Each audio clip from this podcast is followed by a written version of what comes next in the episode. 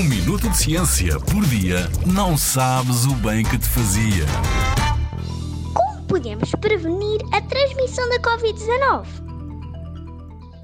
Já sabes que a Covid-19 é uma doença causada por um coronavírus. Mas será que sabes como transmitimos esta doença uns para os outros? Quando estamos doentes, o vírus pode passar do nosso corpo para outras pessoas, objetos e superfícies à nossa volta. Quando falamos, tossimos ou espirramos, estamos a libertar gotículas pequeninas de saliva que têm o vírus lá dentro e acabamos por espalhar essas gotículas por tudo o que está à nossa volta. É como se tivéssemos uma garrafa de spray cheia de vírus e o espalhássemos por todo o lado. Então, quais são os cuidados que podemos ter?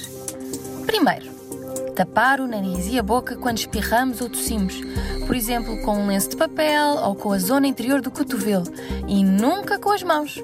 Se utilizarem um papel, lembrem-se de o deitar logo para o lixo.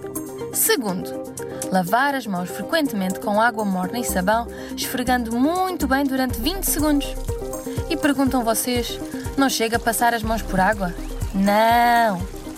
Vírus tem uma camada de gordura à sua volta e o sabão vai dissolver essa gordura e assim dar cabo do vírus. Por isso, lavar sempre as mãos com sabão. Terceiro, ficar em casa, pois também é uma forma de prevenção, porque assim não contagiamos ninguém, nem ninguém nos contagia a nós.